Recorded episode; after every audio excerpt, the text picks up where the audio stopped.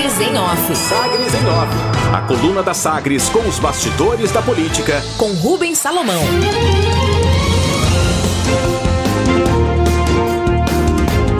Daniel Vilela garante que reeleição no diretório do MDB não define os rumos para 2022.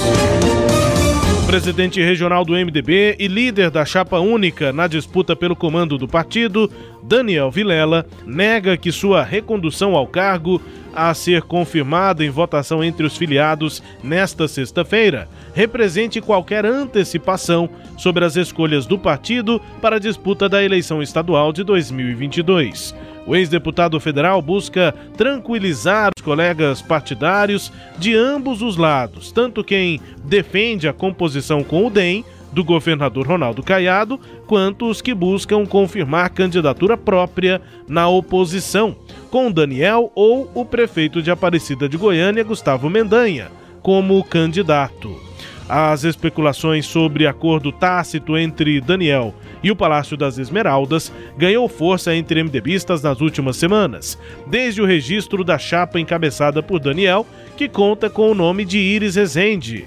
O ex-prefeito de Goiânia é, sabidamente, defensor do apoio à reeleição de Caiado. A eleição para o diretório do MDB vai ser realizada de forma híbrida, com votos presenciais e pela internet, por celular ou e-mail. Sobre 2022, Daniel Vilela garante que vai ouvir os diretórios municipais e lideranças do partido para definição de caminho apenas no ano que vem. Por enquanto, o foco é na composição de chapas fortes para disputas a deputado estadual e federal. O processo dessa eleição interna hoje ele é precipitado dizer que, que avalia aí como uma decisão já é, vinculada aos destinos do partido em 2022.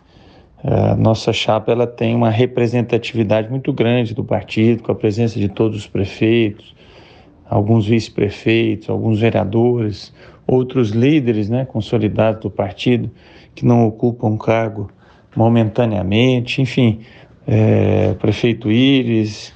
E dentro dessa representatividade tem divergências aí de pensamentos, é, já pensando em 2022. O que nós vamos fazer após essa eleição é intensificar essa discussão, é um start né, desse processo de discussão interna. Acho que isso que é o, que é o mais importante aí ao final da decisão dessa eleição interna do partido. Avaliação aí, portanto, de Daniel Vilela, que deverá ser reconduzido à presidência do MDB em Goiás em eleição nesta sexta-feira. O deputado estadual Paulo César Martins ainda busca o registro da chapa na Justiça. A chapa foi indeferida por descumprimento ao estatuto do MDB.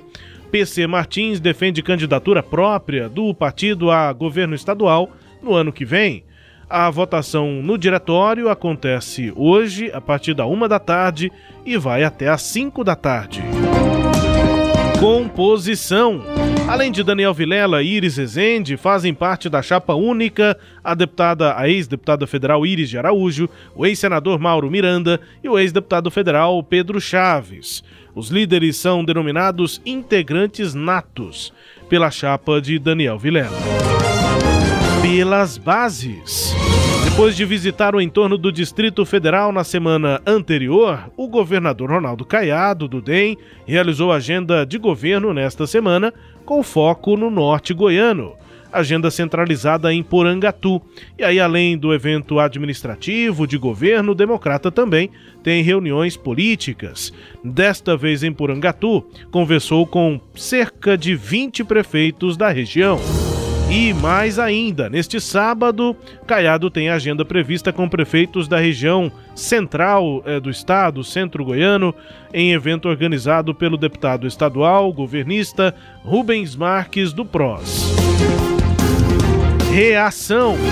O ex-governador Marconi Perillo, do PSDB, criticou ontem operação policial que cumpriu mandados contra José Eliton, do PSDB, e outros investigados em ação que apura desvio de dinheiro da antiga AGETOP, hoje Goinfra, Agência Goiana de Infraestrutura. abre aspas, é absolutamente injusta e despropositada. José Eliton é um homem probo e decente, um bom administrador sempre preocupado com o erário fecha aspas, escreveu Marconi Perillo no Twitter. A apuração, a Polícia Civil cumpriu, deflagrou nesta terça-feira a Operação Terra Fraca com o cumprimento de 12 mandados de busca e apreensão em endereços de sete pessoas físicas e outras sete empresas.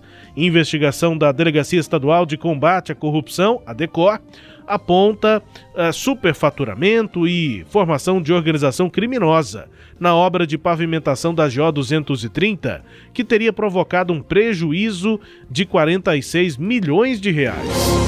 Em entrevista aqui a Sagres, José Eliton preferiu se restringir à defesa técnica no processo. Ele afirma que não há qualquer citação a seu nome no inquérito ou justificativa para o cumprimento de mandado de busca e apreensão. O ex-governador, no entanto, na entrevista, afirma que ainda não há elementos para acusar uma motivação política nesta operação. Novo discurso. O presidente Jair Bolsonaro, sem partido, afirmou nesta quinta-feira que não existiu uma caixa preta no BNDES, o Banco Nacional de Desenvolvimento Econômico e Social. O termo caixa preta foi usada por ele repetidas vezes antes e depois da eleição de 2018 para fazer acusações de irregularidades na instituição durante os governos do PT. Agora ele diz, aspas, não é caixa preta aquela lá. Tudo foi aprovado por alterações de medidas provisórias. Não foi caixa preta na verdade, está aberto aquilo lá. Eu também pensava que era caixa preta. Está aberto no site do BNDES os empréstimos todos para os outros países aí. Fecha aspas, disse Bolsonaro ao ser questionado na saída do Palácio da Alvorada por um apoiador. Mudança aí de discurso, portanto, do presidente Bolsonaro, que agora nega a caixa preta no BNDES. Destaques aqui da coluna Sagres em Off nesta edição de sexta-feira, Cileide Alves. Rubens, é, eu não vou resistir a usar aqui um, uma expressão do, do linguajar da, popular aí, né? Um, um, senso comum, que é aquela velha frase: dizes-me com quem andas que eu direi quem és, né? O Daniel Vilela hoje está andando aí para e passo com o, o ex-prefeito Iris Rezende e o ex-prefeito Iris Rezende, como todos sabemos, que é apoiar, né, quer o MDB na chapa de é, Ronaldo Caiado na eleição de 2022. Então, o, o que se conclui, né, obviamente, quando você vê com quem ele está caminhando, é que há uma aproximação de Daniel Vilela desse projeto de Iris Rezende de que o MDB siga é, andando acompanhado de Ronaldo Caiado. Então é um pouco isso. Mesmo que o, o presidente regional diga aos filiados que sua eleição hoje não significa antecipação de posição para 2022, é claro que vai ficar sempre esse ponto de interrogação, né? É, se não, por que não ficar in, totalmente independente? É, o Paulo César Martins, que é o deputado estadual do MDB, é, tenta, via justiça, conseguir registrar a chapa, né? Mas, caso ele não consiga, o Daniel pode ser eleito hoje, reeleito, né, porque ele já é o presidente, ele pode ser reeleito hoje para um novo mandato de presidente do MDB e será ele quem vai comandar, né, com essa com essa reeleição, será ele que vai comandar as negociações do MDB para as alianças de 2022.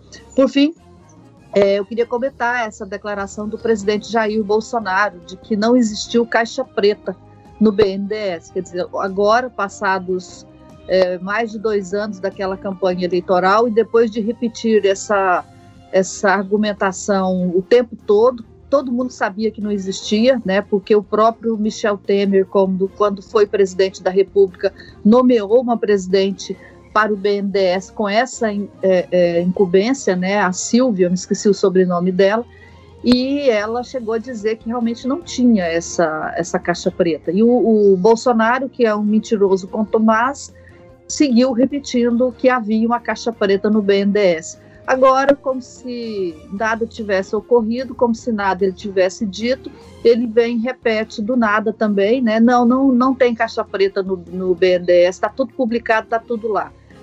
Mas isso custou caro, né? Essas mentiras já custaram caro à própria imagem do, do BNDES e também aos funcionários, né? Que de alguma forma o presidente estava colocando é, em dúvida a ação de, de, funcionários públicos, pessoas que trabalham e que ajudaram a, a, fazer esses acordos que o presidente dizia estarem fechados em caixa preta, Rubens. Maria Silvia Bastos Marques, essa, né, Sileide? Exatamente ela. Ela fez uma auditoria lá, né, né, e ela própria concluiu que não havia é, caixa preta no banco ex-presidente do BNDES, Maria Silvia Bastos Marques, e a mudança aí nas declarações do presidente Jair Bolsonaro. O BNDES já tinha, inclusive, desde a gestão de Temer, principalmente, né, Celede, que já tinha uma campanha, assim, nas redes sociais, né, uma hashtag, enfim, no Twitter, principalmente, o perfil do BNDES sempre pegando notícias, afirmações e é, institucionalmente desmentindo, dizendo, olha, essas são os esses são os dados, foi tantos milhões ou bilhões para tal país, via tal empresa, é, tentando pelas redes sociais também mostrar isso. E mesmo com isso, com essa campanha do próprio BNDES, o presidente mantinha esse discurso antes da eleição, depois da eleição. Agora, ele volta atrás, como se nada tivesse acontecido. Enfim, mudança no discurso. Pois é, eu não só acho esse fato importante, eu acho ele muito ilustrativo do, da personalidade do presidente da República. E eu queria chamar a atenção do nosso ouvinte para isso. A gente tem observado que o presidente mente com muita regularidade. Quase todos os dias ele inventa uma mentira nova, né? Como foi muito recentemente aquela história de que havia um parecer do Tribunal de Contas da União dizendo que as mortes pela Covid estavam superfaturadas. Depois soube-se que o relatório era falso, não era do, do, TCU, o próprio TCU desmentiu o presidente. É, esse fato agora de ele, do nada, dizer não, não tem caixa preta é, no BNDES, eu acho que é muito ilustrativo do descompromisso dele com os fatos né, e com é, o, a nação e com as instituições brasileiras. Ele mente é, de, a, para o, o objetivo próprio, né, em, em atenção ao, ao, aos interesses próprios dele, então interessava num dado momento dizer que o BNDES tinha uma caixa preta porque ele queria acusar os adversários dele de corrupção e de, de, de malversação do dinheiro público. Agora ele já é presidente há dois anos, ele não ganha mais nada com isso, então ele pode falar: não, não tem caixa preta.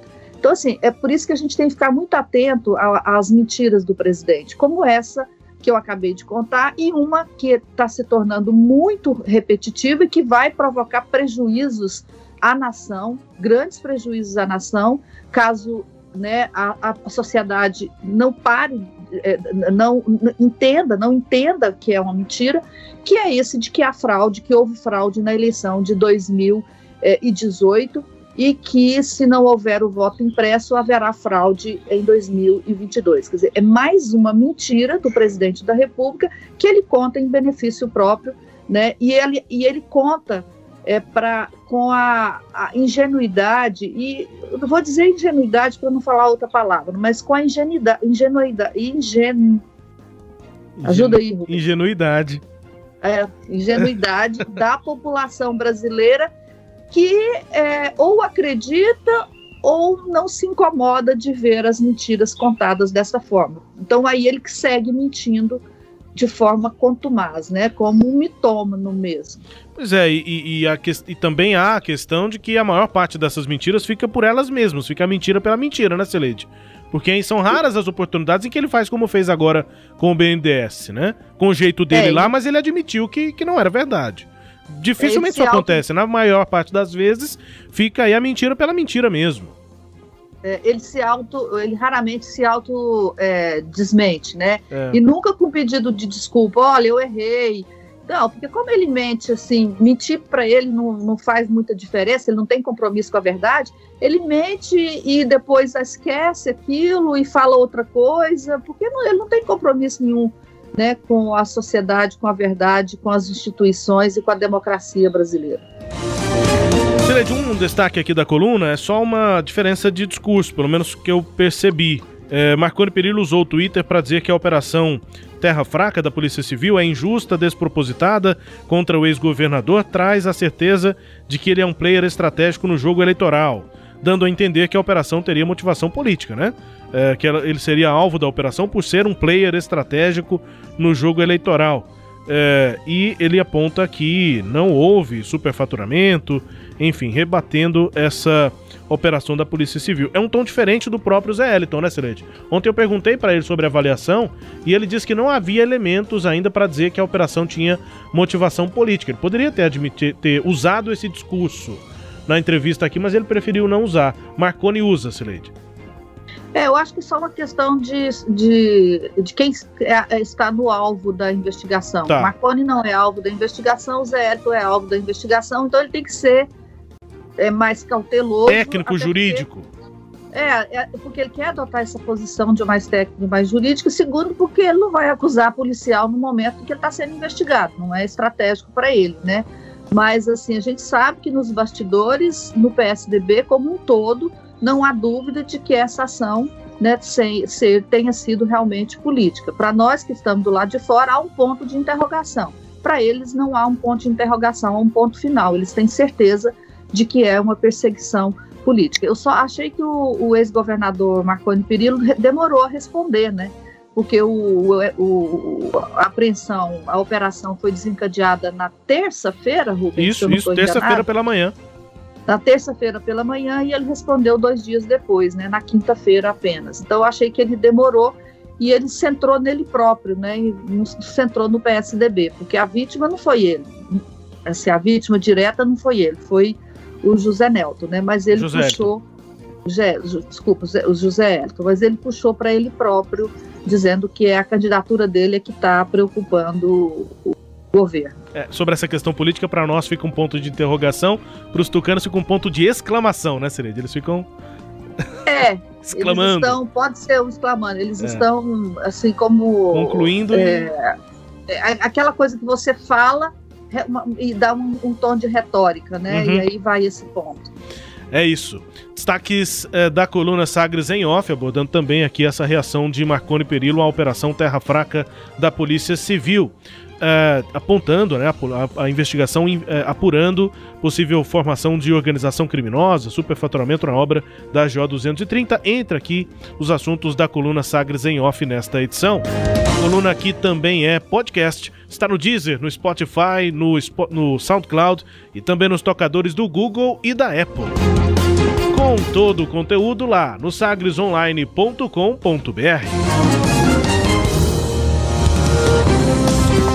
Sagres em Off. Sagres em Off. A coluna multimídia. Acompanhe ao longo do dia as atualizações no www.sagresonline.com.br. Sagres em Off